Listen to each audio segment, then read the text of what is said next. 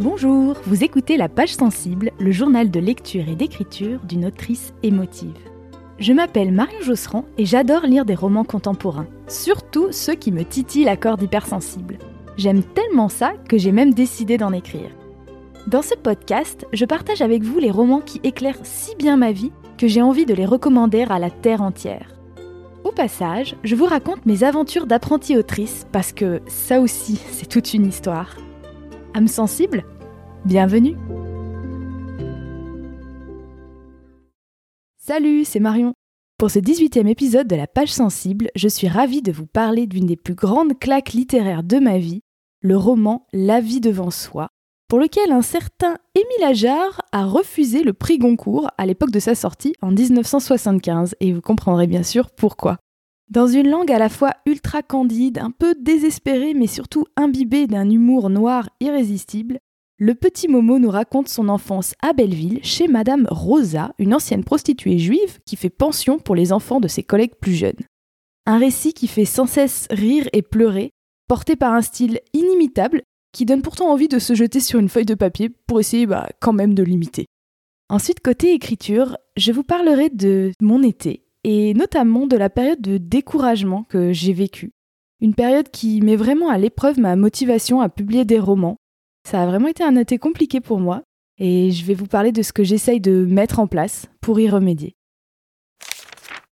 Mais commençons par parler lecture avec ce fameux prix Goncourt 1975 décerné à Émile Ajar, un petit jeune sur la scène littéraire qui n'avait publié euh, que deux romans à l'époque, c'était son deuxième roman, donc euh, La vie devant soi. Je ne vais pas vous le cacher plus longtemps, en plus je suis sûre qu'il y en a plein d'entre vous qui savent déjà. Émile Ajar, c'était en fait Romain Gary, qui à l'époque, à l'âge de 61 ans, avait déjà au moins 20 euh, ouvrages publiés derrière lui, des romans, des essais, euh, une carrière d'aviateur, une autre de diplomate, bref, une vie bien remplie. Et pour éviter les critiques, parce qu'il était quand même très critiqué à cette époque de sa vie, puis aussi pour retrouver voilà de la, liberté euh, créative, il avait décidé ben, d'écrire sous pseudonyme. Alors quand je dis écrire sous pseudonyme, c'est plutôt rigolo parce que Romain Gary, vous le savez peut-être, il était né euh, dans, je crois que c'était l'Empire russe, en tout cas euh, l'ancienne Lituanie. Et en fait, son nom, c'était Roman Kassev, son vrai nom de naissance. Et Romain Gary, c'était déjà un pseudonyme. Et par la suite, il a utilisé, je crois, au moins trois autres pseudonymes, dont ce fameux pseudonyme d'Émile Ajar, sous lequel euh, il publiera quatre textes. Le petit détail rigolo, c'est que vraiment, bah, il s'était pas fait rôder.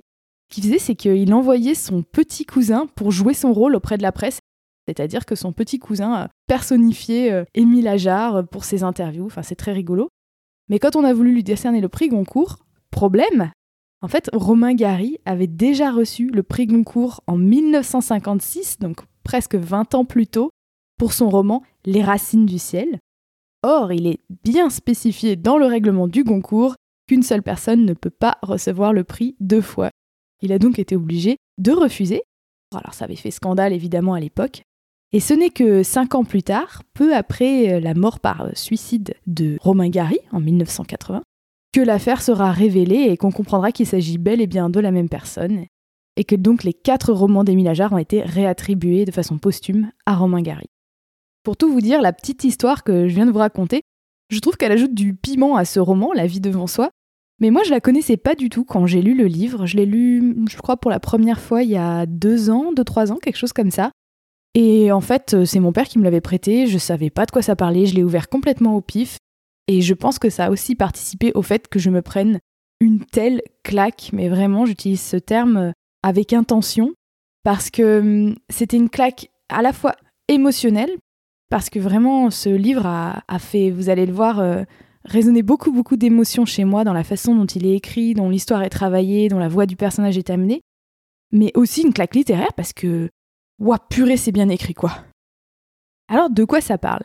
Eh bien, depuis aussi longtemps qu'il se rappelle, le petit Momo habite chez la vieille Madame Rosa avec six ou sept autres enfants de prostituées qu'elle héberge quand leur mère s'absente pour le travail. Mais en fait, ça fait si longtemps que la mère de Momo n'est pas venue le réclamer qu'il n'a aucun souvenir d'elle. Il ne sait même pas vraiment qu'elle agit là, car, je cite, il n'a pas été daté. la vie n'est pas toute rose chez Madame Rosa, ha ha ha, jeu de mots, parce qu'elle est hantée par ses souvenirs d'Auschwitz, elle se met régulièrement à pleurer, Et quand quelqu'un a le mauvais goût de rappeler à Momo qu'il a encore toute la vie devant lui, eh bien il râle parce que c'est pas la peine de lui rappeler merci bien. Ça, c'est assez représentatif de l'humour noir qui transparaît dans ce roman et qui a bien sûr donné son titre au roman, La vie devant soi. Et de sa voix si candide, si drôle, si attachante et surtout truffée de délicieuses fautes de français, et surtout une voix qui est imbibée d'une douceur qui parfois fait même un peu mal, le petit Momo nous raconte sa quête désespérée d'amour. Je sais pas si ça s'entend euh, dans l'enregistrement, mais il y a un sacré orage qui est en train de péter de l'autre côté de la fenêtre. Ça fait des gros badaboum. Ce roman en fait est assez difficile à résumer parce que c'est surtout l'expérience d'une voix, de la voix du narrateur, qui définit l'expérience de lecture, je trouve, de ce roman. Et c'est pour ça que je vais un petit peu déroger à mes habitudes dans le podcast. Avant de vous dire pourquoi j'ai tellement aimé l'histoire, je voudrais d'abord vous lire deux courts extraits. Oui, j'ai pas réussi à me limiter à un seul extrait parce que parce que c'est trop bien. Le premier extrait, c'est tout simplement l'incipit du roman, c'est-à-dire euh, les premières lignes, où directement, vous allez voir, on est plongé dans cette voix si typique euh, de Momo qui nous parle et qui s'adresse directement à son lectorat. Voici donc les premières lignes de La vie devant soi, paru aux éditions Mercure de France en 1975. La première chose que je peux vous dire, c'est qu'on habitait au sixième à pied, et que pour Madame Rosa, avec tous ces kilos qu'elle portait sur elle et seulement deux jambes, c'était une vraie source de vie quotidienne, avec tous les soucis et les peines. Elle nous le rappelait chaque fois qu'elle ne se plaignait pas d'autre part, car elle était également juive. Sa santé n'était pas bonne non plus, et je peux vous dire aussi dès le début que c'était une femme qui aurait mérité un ascenseur. Je devais avoir trois ans quand j'ai vu Madame Rosa pour la première fois. Avant, on n'a pas de mémoire et on vit dans l'ignorance. J'ai cessé d'ignorer à l'âge de trois ou quatre ans, et parfois ça me manque. Il y avait beaucoup d'autres juifs, arabes et noirs à Belleville. Mais Madame Rosa était obligée de grimper les six étages seule. Elle disait qu'un jour elle allait mourir dans l'escalier, et tous les mômes se mettaient à pleurer, parce que c'est ce qu'on fait toujours quand quelqu'un meurt. On était tantôt six ou sept, tantôt même plus là-dedans. Au début, je ne savais pas que Madame Rosa s'occupait de moi seulement pour toucher un mandat à la fin du mois. Quand je l'ai appris, j'avais déjà six ou sept ans, et ça m'a fait un coup de savoir que j'étais payée. Je croyais que Madame Rosa m'aimait pour rien, et qu'on était quelqu'un l'un pour l'autre. J'en ai pleuré toute une nuit, et c'était mon premier grand chagrin. Madame Rosa a bien vu que j'étais triste, et elle m'a expliqué que la famille, ça ne veut rien dire, et qu'il y en a même qui partent en vacances en abandonnant leurs chiens attachés à des arbres, et que chaque année, il y a 3000 chiens qui meurent ainsi, privés de l'affection des siens. Elle m'a pris sur ses genoux et elle m'a juré que j'étais ce qu'elle avait de plus cher au monde, mais j'ai tout de suite pensé au mandat, et je suis partie en pleurant. Je suis descendue au café de Monsieur Driss en bas, et je m'assis en face de Monsieur Hamil, qui était marchand de tapis ambulant en France et qui a tout vu. Monsieur Hamil a de beaux yeux qui font du bien autour de lui. Il était déjà très vieux quand je l'ai connu, et depuis, il n'a fait que vieillir. Monsieur Hamil, pourquoi vous avez toujours le sourire? Je remercie ainsi Dieu chaque jour pour ma bonne mémoire, mon petit Momo. Je m'appelle Mohamed, mais tout le monde m'appelle Momo, pour faire plus petit. Il y a 60 ans, quand j'étais jeune, j'ai rencontré une jeune femme qui m'a aimé et que j'ai aimé aussi. Ça a duré huit mois. Après, elle a changé de maison. Et je m'en souviens encore, soixante ans après. Je lui disais Je ne t'oublierai pas. Les années passées, je ne l'oubliais pas. J'avais parfois peur car j'avais encore beaucoup de vie devant moi. Et quelle parole pouvais-je donner à moi-même, moi, pauvre homme, alors que c'est Dieu qui tient la gomme à effacer? Mais maintenant, je suis tranquille. Je ne vais pas oublier Jamila. Il me reste très peu de temps. Je vais mourir avant. J'ai pensé à Madame Rosa, j'ai hésité un peu, et puis j'ai demandé Monsieur Hamil, est-ce qu'on peut vivre sans amour? Il n'a pas répondu. Il but un peu de thé de menthe qui est bon pour la santé. Monsieur Hamil portait toujours une djellaba grise, depuis quelque temps, pour ne pas être surpris en veston s'il était appelé. Il m'a regardé et a observé le silence. Il devait penser que j'étais encore interdit aux mineurs et qu'il y avait des choses que je ne devais pas savoir. En ce moment, je devais avoir sept ans, ou peut-être huit. Je ne peux pas vous dire juste parce que je n'ai pas été daté comme vous allez voir quand on se connaîtra mieux, si vous trouvez que ça vaut la peine. Voilà, je fais un petit saut. Euh, on est toujours dans le début du roman, mais j'aimerais bien vous lire un petit extrait, euh, juste parce qu'il m'a tellement touché. Le petit Momo, donc, ne connaît pas sa mère parce que. On sait pas trop hein, au début du livre, mais on voit bien que ça fait bien longtemps qu'elle n'est pas revenue le voir, lui rendre visite, ou tout simplement le réclamer à Madame Rosa. Et un jour, euh, il demande à Madame Rosa s'il peut avoir un chien, elle lui dit bien sûr que non, et du coup, il va voler un petit caniche dans une boutique. Et dans ce chapitre, il dit qu'il s'est fait, je cite, un vrai malheur avec ce chien. Voilà ce que Momo nous raconte. Je tenais toujours le chien dans mes bras et je n'arrivais pas à lui trouver un nom. Chaque fois que je pensais à Tarzan ou Zorro, je sentais qu'il y avait quelque part un nom qui n'avait encore personne et qui attendait. Finalement, j'ai choisi Super, mais sous toute réserve, avec possibilité de changer si je trouvais quelque chose de plus beau. J'avais en moi des excès accumulés et j'ai tout donné à Super. Je sais pas ce que j'aurais fait sans lui. C'était vraiment urgent. J'aurais fini en tôle, probablement. Quand je le promenais, je me sentais quelqu'un, parce que j'étais tout ce qu'il avait au monde. Je l'aimais tellement que je l'ai même donné. J'avais déjà 9 ans ou autour, et on pense déjà à cet âge, sauf peut-être quand on est heureux. Il faut dire aussi, sans vouloir vexer personne, que chez Madame Rosa, c'était triste, même quand on a l'habitude. Alors, lorsque Super a commencé à grandir pour moi au point de vue sentimental, j'ai voulu lui faire une vie. C'est ce que j'aurais fait pour moi-même si c'était possible. Je vous ferai remarquer que ce n'était pas n'importe qui non plus, mais un caniche. Il y a une dame qui a dit Oh, le beau petit chien et qui m'a demandé s'il était à moi et à vendre. J'étais mal fringuée, j'ai une tête pas de chez nous, et elle voyait bien que c'était un chien d'une autre espèce. Je lui ai vendu super pour 500 francs, et il faisait vraiment une affaire. J'ai demandé 500 francs à la bonne femme parce que je voulais être sûre qu'elle avait les moyens. Je suis bien tombée, elle avait même une voiture avec chauffeur et elle a tout de suite mis super dedans, au cas où j'aurais des parents qui allaient gueuler. Alors maintenant je vais vous dire, parce que vous n'allez pas me croire. J'ai pris les 500 francs et je les ai foutus dans une bouche d'égout. Après, je me suis assis sur un trottoir et j'ai chialé comme un veau avec les poings dans les yeux. Mais j'étais heureux. Chez Madame Rosa, il n'y avait pas la sécurité, et on ne tenait tous qu'à un fil, avec la vieille malade, sans argent, et avec l'assistance publique sur nos têtes. Et c'était pas une vie pour un chien. Évidemment, dans ce deuxième extrait, je trouve qu'on découvre très bien euh, l'espèce d'ironie euh, qui transpire dans tout le récit. C'est que le petit Momo, il nous raconte sa vie comme ça, un petit peu euh, par-dessus la jambe, il lâche des, il lâche des petits détails euh, sordides comme ça au passage et on se dit Oh mon Dieu, quelle horreur, quelle enfance horrible. Et en même temps, avec des, moments de joie, de tendresse, euh, Madame Rosa euh, avait malgré tous ses défauts, finalement, c'est la seule figure maternelle qu'il ait jamais connue. Et pour moi, c'est vraiment ça qui fait la qualité exceptionnelle de ce roman. C'est cette voix de Momo, déjà qui s'adresse directement à nous, qui s'excuse de mal raconter, qui dit Ah oui, ça, pardon, je vous expliquerai plus tard, euh, ces fautes vraiment très drôles qu'il fait en, utilisant à tort des expressions, des mots compliqués. Et ce qui fait pour moi que ce style fonctionne, c'est qu'en fait c'est un style vraiment très oral. Il y a presque aucune ponctuation. J'ai essayé de le respecter un petit peu dans la lecture. C'était pas toujours facile. Et pourtant, quand même, quand on lit, je trouve que c'est vraiment très fluide. Et je trouve que ça, techniquement, c'est vraiment balèze de la part de Romain Gary, d'avoir réussi à avoir à la fois cette impression d'oralité, on entend vraiment la voix de Momo dans notre tête, et il y a de l'argot, il y a des fautes, etc. Mais on ne bute pas sur les mots, on ne bute pas sur les phrases. évidemment, ce personnage de Momo, il est tellement, tellement touchant, tellement attachant. C'est cette espèce de candeur qui se mélange euh, à une certaine résignation face à la laideur de la vie qu'il mène. Et en même temps, il garde euh, bah, toute son innocence euh, enfantine. Et le contraste entre les deux est, je trouve, euh, à la fois déchirant et en même temps drôle. Finalement, c'est un humour très noir. Et moi, normalement, je ne suis pas quelqu'un qui suis très féru euh, d'humour vraiment très dark, euh, où on va dans les sujets durs. Et, là, là, on est dans des sujets durs. Hein. On est dans de la misère sociale, voilà, la prostitution, la Shoah, parce que voilà, Madame Rosa, elle a connu Auschwitz, la vieillesse, l'abandon, quand je dis la vieillesse, je veux dire euh, la vieillesse qui se passe pas très bien pour Madame Rosa. Finalement, c'est un livre qui, sans en avoir l'air, dénonce tout un tas de choses à travers cette voix enfantine.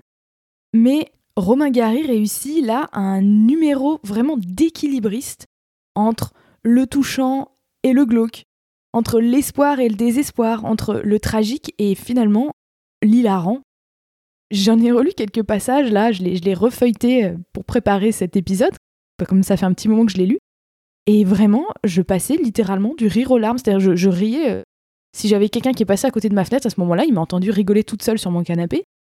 Et cinq minutes après, j'avais littéralement les larmes aux yeux.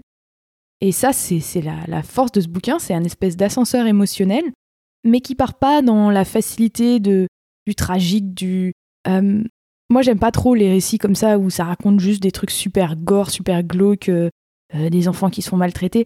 C'est vraiment juste le fait d'être plongé dans l'intériorité de ce gamin, un petit enfant qui se dit lui-même, je cite, fils de pute, arabe, dans les années 70, dans un taudis à Belleville, qui a même pas de papier, qui a même pas de, date de naissance, qui normalement est quelqu'un qui n'a pas voix au chapitre, et là, on est plongé dans son intériorité, on explore euh, sa si belle âme pendant euh, des centaines de pages, et je trouve que c'est hum, exceptionnel de pouvoir euh, vivre cette tranche de vie avec Momo. Enfin, je parle de lui comme si c'était une vraie personne, alors que non, mais même moi, j'en oublie ça.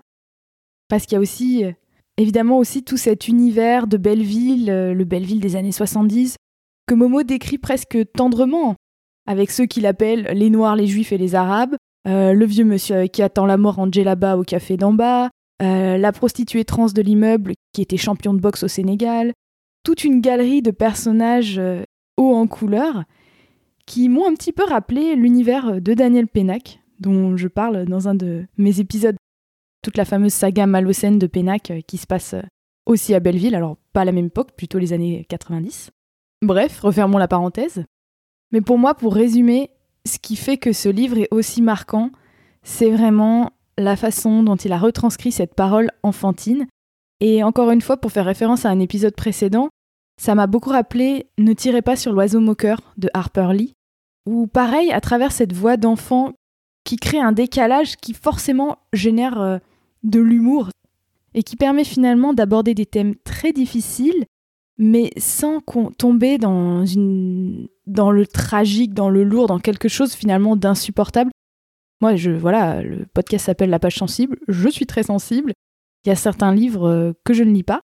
Et peut-être que si j'avais su à l'avance de quoi parler ce livre, eh bien, je l'aurais même pas ouvert et je suis très très très contente de l'avoir ouvert euh, sans savoir ça parce qu'en fait, ça passait tout seul parce que on vit les choses avec Momo et on est dans cette douceur de l'enfance au final, quoi qu'il arrive. Je vous disais en intro que de relire des extraits de ce livre, c'est tellement bien écrit, ça m'a donné envie euh, d'écrire. Et ça tombe plutôt bien parce que si je devais résumer l'été que je viens de passer, parce que c'est vrai que je vous ai pas donné beaucoup de nouvelles de mon processus d'écriture, vu que les épisodes de juillet et d'août, c'était une interview que j'avais enregistrée à l'avance avec Amélie Charcosset. Donc voilà, j'ai pas pu trop trop vous donner de nouvelles. Donc si je devais résumer cet été, ça serait euh, j'ai perdu mon mojo. j'ai vraiment eu du mal à accepter que j'étais en train de vivre une situation de blocage. Je me suis pas mal acharnée au début de l'été. En gros, ce qui s'est passé, c'est que, comme vous le savez, voilà, je le, raconte dans les épisodes précédents, j'ai un manuscrit, j'ai deux manuscrits en cours et un qui est vraiment voilà, sur le point d'être abouti, qui a déjà subi deux réécritures importantes. Je l'ai fait relire par sept personnes qui m'ont très gentiment fait des retours très détaillés. Sur la base de ces retours et de tout un tas de réflexions que j'ai fait de mon côté, je me suis dressé une espèce de liste de courses de choses que je voudrais modifier dans ce manuscrit avant de l'envoyer à des maisons d'édition parce que je voudrais que certains problèmes liés à l'intrigue, liés à certains personnages, soit réglé avant de l'envoyer. Et au début, je me disais, bon, bah là, euh, ça bloque un peu, parce qu'en fait, bah, les problèmes qui restent après avoir fait de mon côté deux réécritures, et déjà deux réécritures importantes, quoi, où j'avais passé beaucoup de temps, je me dis, bah là, les problèmes qui restent, c'est les plus difficiles à régler. C'est ceux que j'ai pas réussi à régler pendant les rounds d'avant, quoi. Mais en y réfléchissant, je me suis rendu compte que c'était pas tellement un problème technique de cet ordre-là, parce que finalement, j'ai une assez bonne idée de ce qu'il faudrait faire. Après, est-ce que je vais y arriver? C'est une autre question, mais j'ai quand même des billes, j'ai une assez bonne idée de ce que je pourrais faire pour essayer, en tout cas, de régler ces problèmes-là. Donc, j'ai fait beaucoup d'introspection là pendant mes vacances cet été. Je me suis dit, mais alors qu'est-ce qui bloque? Après, je me suis dit, bah en fait, c'est juste que tu as du mal à accepter la critique parce que voilà, les bêta lecteurs, forcément, ils t'ont fait des retours positifs et des retours négatifs avec des améliorations à apporter. Mais non, je me dis, en fait, c'est pas vraiment ça qui bloque parce que ces retours, ça fait longtemps euh, que je les ai, je les ai, j'ai pris le temps de les lire, d'en tenir compte. Donc, j'ai pas l'impression que ce soit ça non plus. Et en fait, j'ai fait une espèce, j'ai vraiment eu l'impression de faire une espèce de travail d'archéologie dans mon propre cerveau J'écrivais dans mon journal, je disais mais c'est quoi le problème? Et puis j'en ai, bon, évidemment j'ai saoulé mon entourage en en parlant autour de moi. Et puis finalement, euh, il y a vraiment pas si longtemps que ça, il y a peut-être euh, deux semaines, je suis retombée sur un petit carnet que j'avais acheté euh, quand je faisais mon voyage. J'ai fait un long voyage entre 2019 et 2020 où j'ai d'abord voyagé en, Russie, en Mongolie et en Chine par le train. Et après, j'ai vécu donc un an au Japon. Et en fait, j'avais acheté un, petit, carnet tout mignon quand j'étais en Chine. Et quand j'étais au Japon, c'était un petit peu mon petit carnet de bord, mon petit journal intime. Et je suis retombée sur euh, le petit carnet de bord quotidien que j'avais tenu très précisément au mois de mai 2020 pendant euh, l'équivalent du confinement au Japon. C'était pas tout à fait un confinement, mais bon, ça y ressemblait fort. J'étais dans une petite ferme euh, dans les Alpes japonaises, complètement paumée, où je suis restée, je crois que je suis restée là-bas deux mois, quelque chose comme ça. Je me souviens déjà plus. Et en fait, en relisant euh, ce que j'avais noté jour par jour, chaque jour, je notais ce qu'on faisait. Alors aujourd'hui, on a planté des piments, euh, aujourd'hui, on a désherbé euh, autour des, des plants de, d'oignons nouveaux, etc., etc. Et un jour, j'avais écrit Ah, ça y est, j'ai eu le déclic, je sais ce que je veux faire de ma vie, en fait, et je sais ce que je vais faire en rentrant en France. Et ça, c'était peut-être quatre mois avant de rentrer en France, c'était un peu sur la fin de mon long voyage. Je disais, mais en fait, faut que je reprenne mon manuscrit euh, de roman que j'ai commencé avant de partir à l'étranger. Et, c'est ça que je veux faire. En fait, je veux écrire. Et là, en relisant ça, je me suis dit Ah, mais d'accord Ça fait déjà deux ans. C'était il, y a, il y a un peu plus de deux ans que j'ai pris cette décision-là. Et depuis, j'ai mis en place tout un tas de choses dans ma vie, au niveau personnel, professionnel, au niveau de la gestion de mon temps, de mes loisirs, de même là où j'habite, pour pouvoir poursuivre ce projet, me donner les moyens de réussir ce projet. Et en fait, je me suis dit, ben là, peut-être que je commence à fatiguer. Et la conclusion à laquelle je suis arrivée, c'était que peut-être que je subissais un découragement un peu normal au bout de deux ans d'efforts assez soutenus et que pour l'instant, il n'y a pas encore tout à fait de résultats tangibles. Alors, quand j'ai dit ça à mes copines du café Créa, elles m'ont dit Quoi Mais pas du tout, mais regarde ce que t'as fait, t'as deux manuscrits euh, quasiment terminés, regarde, il y a le podcast, c'est super chouette. Mais hum, je crois que j'avais aussi tendance à voir la publication comme euh, l'aboutissement du travail d'écriture. Et en fait, ce que les copines du Café Créa, alors je précise juste pour euh, celles et ceux qui n'auraient pas entendu dans, dans, un épisode précédent, j'en parle souvent, le Café Créa, c'est avec trois autres copines, on se retrouve à peu près tous les 15 jours et on échange sur nos pratiques créatives. Et c'est le truc le plus précieux euh, dans ma vie en, ce moment. C'est vraiment trop trop bien, trop indispensable. Parenthèse refermée. Et donc ce que j'ai compris grâce aux copines, c'est qu'il faut que l'acte d'écrire et l'acte créatif et le fait, euh, bah, en l'occurrence, de réécrire et de reprendre encore une fois mon manuscrit, doit être gratifiant en lui-même. Que j'atteigne l'objectif de publication ou non, que ça se fasse maintenant ou dans 4 ans ou pas, c'est maintenant qu'il faut que j'arrive à trouver de la satisfaction parce que je crois que c'est un petit peu ça que j'avais perdu de vue ces derniers mois. C'est-à-dire que je me projetais tellement à me dire Ah, ça y est, là, on est dans les dernières étapes avant d'envoyer aux maisons d'édition, que j'en oubliais en fait de profiter de, du cheminement en lui-même et d'avoir de la satisfaction aussi juste avec le fait de le faire. Après, je trouve que c'est aussi plus facile à dire qu'à faire parce que parfois l'écriture, souvent on entend euh, les écrivaines, les écrivains le dire euh, dans les, dans les interviews, hein, Parfois, c'est le truc le plus agréable du monde et parfois, c'est une, horreur, une souffrance. Et hum, là, j'ai l'impression que je suis au début d'un nouveau cycle de réécriture. Il faut que je me remette dedans, il faut que j'accepte de retravailler des choses qui ont déjà été travaillées, retravaillées, re-retravaillées. Ça me demande quand même beaucoup de motivation, tout simplement. Et là, cette motivation, pour le moment, elle n'est pas juste dans le fait de faire, la satisfaction de faire. Pour l'instant, pour moi, elle n'est pas évidente. Alors, qu'est-ce que j'ai décidé de mettre en place pour remédier à ça? Bah, Déjà, les vacances, quand même, que j'ai prises, m'ont fait réaliser à quel point l'espace, le vide et notamment l'absence d'écran, je vous le cache pas, réveillent naturellement mon besoin et mon envie de, de créer des choses et notamment un certain retour à une joie enfantine c'est-à-dire que hum, je me suis rendu compte qu'au bout de 2-3 semaines de vacances, j'avais envie de faire des, petits dessins dans un carnet, que j'avais envie de grimper aux arbres, finalement que je retrouvais des sensations liées à l'enfance, qui a été une période pour moi qui était intensément créative, où je créais dans la joie et juste comme un jeu pour le pur plaisir. C'est-à-dire que quand je me souviens que quand je rentrais à la maison le soir, hop, je ressortais mon ce que j'appelais mon roman. Bon, c'était ceci ne verra jamais la lumière du jour. Mais et, je, me, mettais à écrire comme ça et c'était pour moi c'était comme euh, c'était comme jouer à la dinette quoi. C'était c'était vraiment un pur bonheur, un pur plaisir de faire. Et hum, j'ai vraiment envie de me reconnecter à ça. Donc en ce moment, j'essaye euh, de faire des, petits exercices créatifs pour retrouver ce plaisir-là. Et d'ailleurs, c'est drôle parce que le fait aussi de me replonger un petit peu dans la voix enfantine de Momo euh, dans La vie devant soi, ça me ramène aussi à ça. Je me rends compte que j'adore lire euh, des livres où le, narrateur est, un enfant. Et ça. Alors vous allez me prendre pour une dingue parce que j'ai déjà deux manuscrits en cours qu'il faut que je termine, mais je pense déjà que pour le prochain manuscrit, j'aimerais vraiment, vraiment que mon personnage principal soit un ou une enfant. bon, on va pas se projeter tout de suite euh, là sur un troisième manuscrit, hein. on va déjà terminer euh, ce que j'ai commencé. Voilà, voilà. Mais oui, voilà, j'essaye vraiment de me concentrer sur la satisfaction dans le fait de faire et surtout la joie enfantine de créer des choses pour le plaisir. Merci beaucoup d'avoir écouté cet épisode numéro 18 de la page sensible jusqu'au bout. Est-ce que vous avez déjà lu des livres de Romain Gary, et notamment celui-ci? Et est-ce que ces lectures vous ont aussi euh, autant marqué? Pouvez me le dire en commentaire ou bien directement sur Insta, at la page sensible.